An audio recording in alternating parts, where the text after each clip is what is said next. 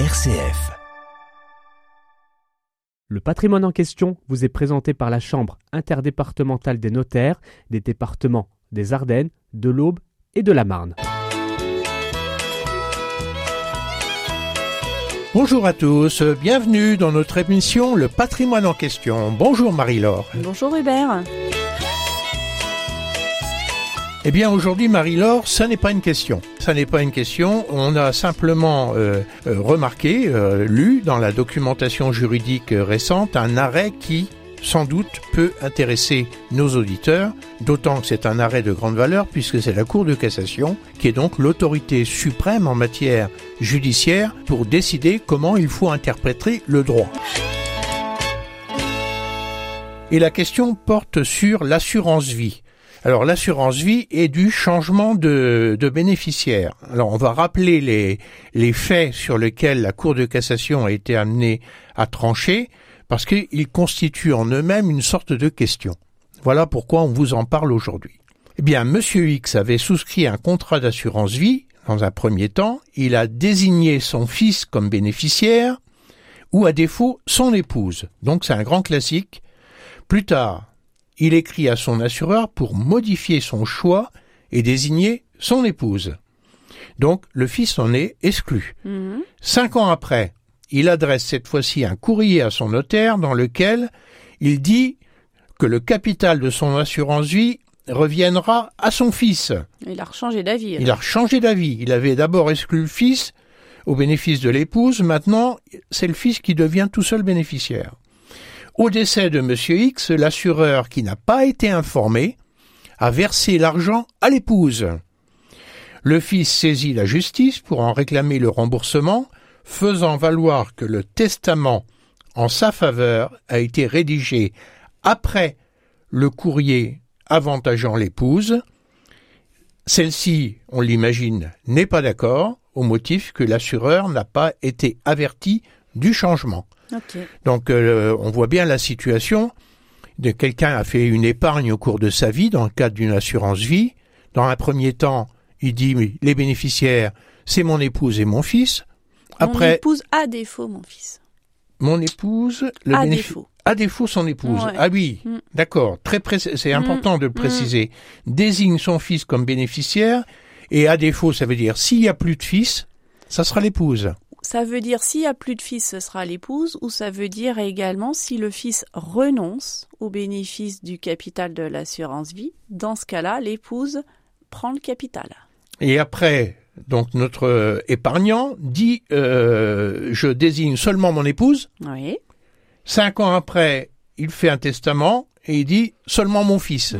Et donc là, la situation euh, qui pose débat, en fait, elle naît du fait que l'assureur, il a une clause bénéficiaire dans dans son contrat qui nous dit c'est l'épouse, euh, et que euh, le notaire a, une autre version avec le testament de notre souscripteur d'assurance vie, dans lequel chez le notaire, eh bien, c'est le fils. Donc donc il faut qu'on fasse un peu le ménage dans tout ça, Marie-Laure, et qu'on explique un peu les règles de base de hein, l'assurance vie, de telle manière que ce soit clair pour nos auditeurs.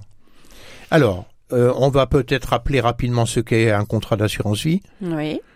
Donc un contrat d'assurance vie, c'est euh, une personne, un souscripteur, qui va décider euh, de verser de l'argent qu'on qu'on va appeler euh, des primes, donc à une compagnie d'assurance, à une compagnie bancaire qui vend des produits assurance vie.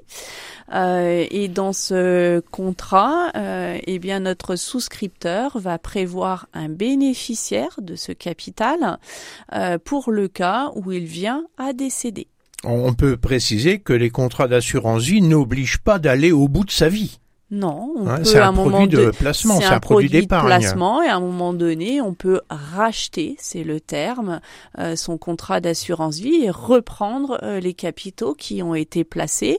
Il existe différents supports euh, de placement attachés à un contrat d'assurance vie. On parle de contrat d'assurance vie en euros, en actions. On peut même mettre aujourd'hui des, des placements type SCPI, de la société civile de l'immobilier à l'intérieur. Donc il y a différents différents supports euh, au sein des contrats d'assurance vie. Donc c'est un produit d'épargne, un produit de placement, par contre, qui a une spécificité puisqu'on va désigner un bénéficiaire. pour le cas où ce contrat d'épargne existerait encore au moment du décès, tout à fait. on peut désigner dès maintenant un bénéficiaire. Désigner un ou plusieurs bénéficiaires. Et par principe, notre contrat d'assurance vie est ce qu'on appelle hors succession. Ça veut dire que les bénéficiaires qui seront notés euh, dans le contrat d'assurance vie ou dans un testament, comme on, va, on va le voir juste après, peuvent être des personnes différentes que les héritiers qu'on a de par la loi. Ce qui veut dire, puisque c'est hors succession, que les héritiers peuvent très bien décider de ne pas en parler au notaire.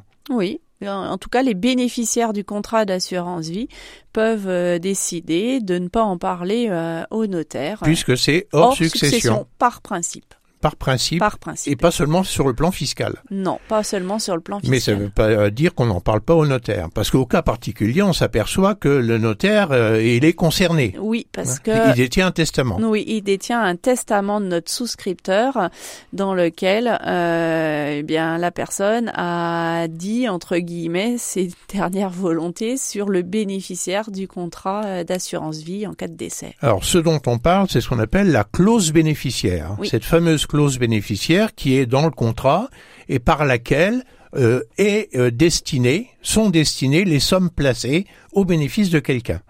Alors le bénéfice de quelqu'un, euh, il est obligatoirement désigné au moment de la souscription du contrat. En général, oui, c'est plutôt conseillé, notamment pour des questions fiscales. Si jamais il n'y a pas de bénéficiaire désigné dans le contrat d'assurance vie de bénéficiaire en cas de décès, ce sera les héritiers mais pour le coup, ce ne sera plus hors succession fiscale, ça rentrera dans la thématique et la problématique des droits de succession. Oui, c'est un élément du patrimoine comme les autres et ça n'est plus euh, avec le bénéfice des exonérations fiscales. Donc en général, à 99,99%, il y a toujours un bénéficiaire qui est désigné dans le contrat d'assurance vie. Donc là, la question, c'est le changement de bénéficiaire. Oui. Donc déjà, on peut peut-être rappeler euh, quelques textes hein, euh, du Code des assurances, euh, notamment le L132-8, qui prévoit que le souscripteur d'un contrat d'assurance vie a le droit de désigner un bénéficiaire ou de substituer un bénéficiaire à un autre. Et il peut le faire par voie d'avenant, par acte authentique au contrat ou par voie testamentaire.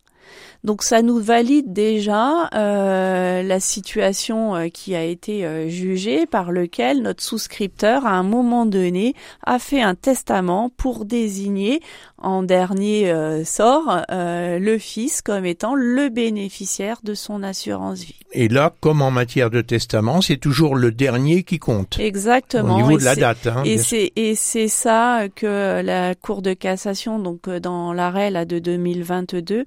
Euh, qu'elle a exposé en disant qu'il était possible de changer de bénéficiaire d'un contrat d'assurance vie par testament, qu'il n'y avait pas d'obligation euh, d'informer euh, l'assureur.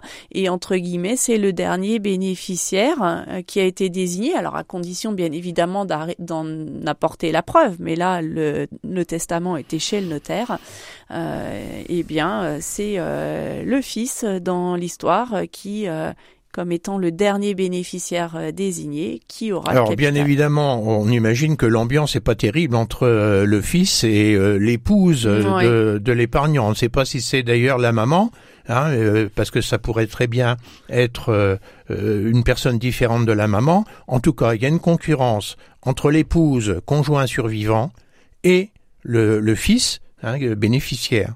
Alors on ne dit pas s'il y a d'autres enfants.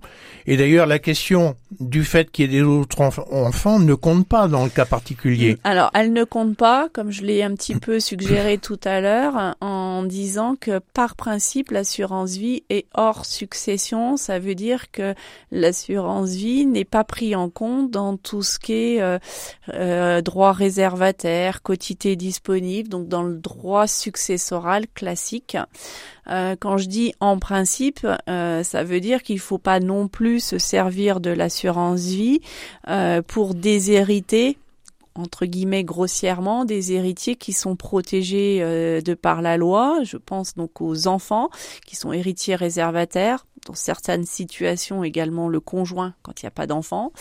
Euh, en gros, euh, si je j'exagère en faisant euh, en donnant un exemple, si à un moment donné je me sais malade, je vends 90% de mon patrimoine et je mets tout l'argent issu de cette vente sur un contrat d'assurance vie et que par hasard je désigne comme bénéficiaire quelqu'un d'autre que mes enfants ou un seul, de mes enfants, eh bien les autres héritiers réservataires pourront contester euh, la clause bénéficiaire du contrat d'assurance vie en allant sur le terrain des primes manifestement exagérées.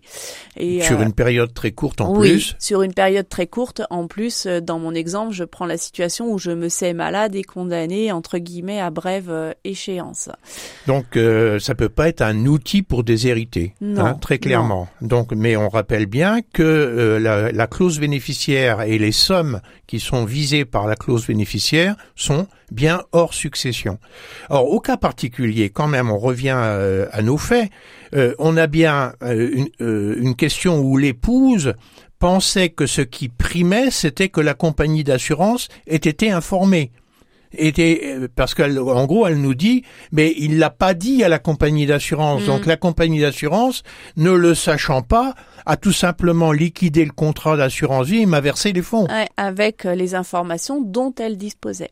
En tout cas, la Cour de cassation n'a pas eu cette analyse là dans l'arrêt euh, en l'occurrence, puisqu'elle nous dit qu'il est possible de changer le bénéficiaire d'un contrat d'assurance vie par testament sans en informer l'assureur.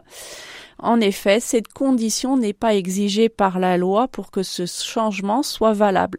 Quand tout à l'heure je vous ai lu l'article L132.8 du Code des assurances, euh, on nous dit qu'on peut substituer, changer un bénéficiaire euh, et notamment le faire par voie d'avenant, par acte authentique ou par voie testamentaire. L'article du Code des assurances ne dit pas qu'il faut obligatoirement en informer euh, l'assureur. Donc la Cour de cassation, elle juge droit. La condition n'est pas prévue par le texte. Euh, c'est la dernière disposition euh, qui fait foi, en l'occurrence. Alors, en l'occurrence, c'est la Cour de cassation qui a statué, donc c'est l'autorité supérieure. En général, le statut 3, 4, 5 ans, 6 ans après que le litige est né. Au cas particulier, l'épouse qui a reçu les fonds devra les rembourser au fils. Tout à fait. Hein, qui en est légitimement celui qui doit les recevoir. En espérant qu'elle les a conservés. Eh bien, espérons que qu'elle a tout, mis tout ça de côté et qu'elle peut rendre la totalité de la prime reçue, enfin du capital reçu, du capital reçu au fils qui en est le euh, bénéficiaire légitime. Mm. Et, et, validé par la Cour de cassation. Tout à fait. Eh bien, soyons prudents en cette matière. À très bientôt sur RCF. Au revoir. Au revoir.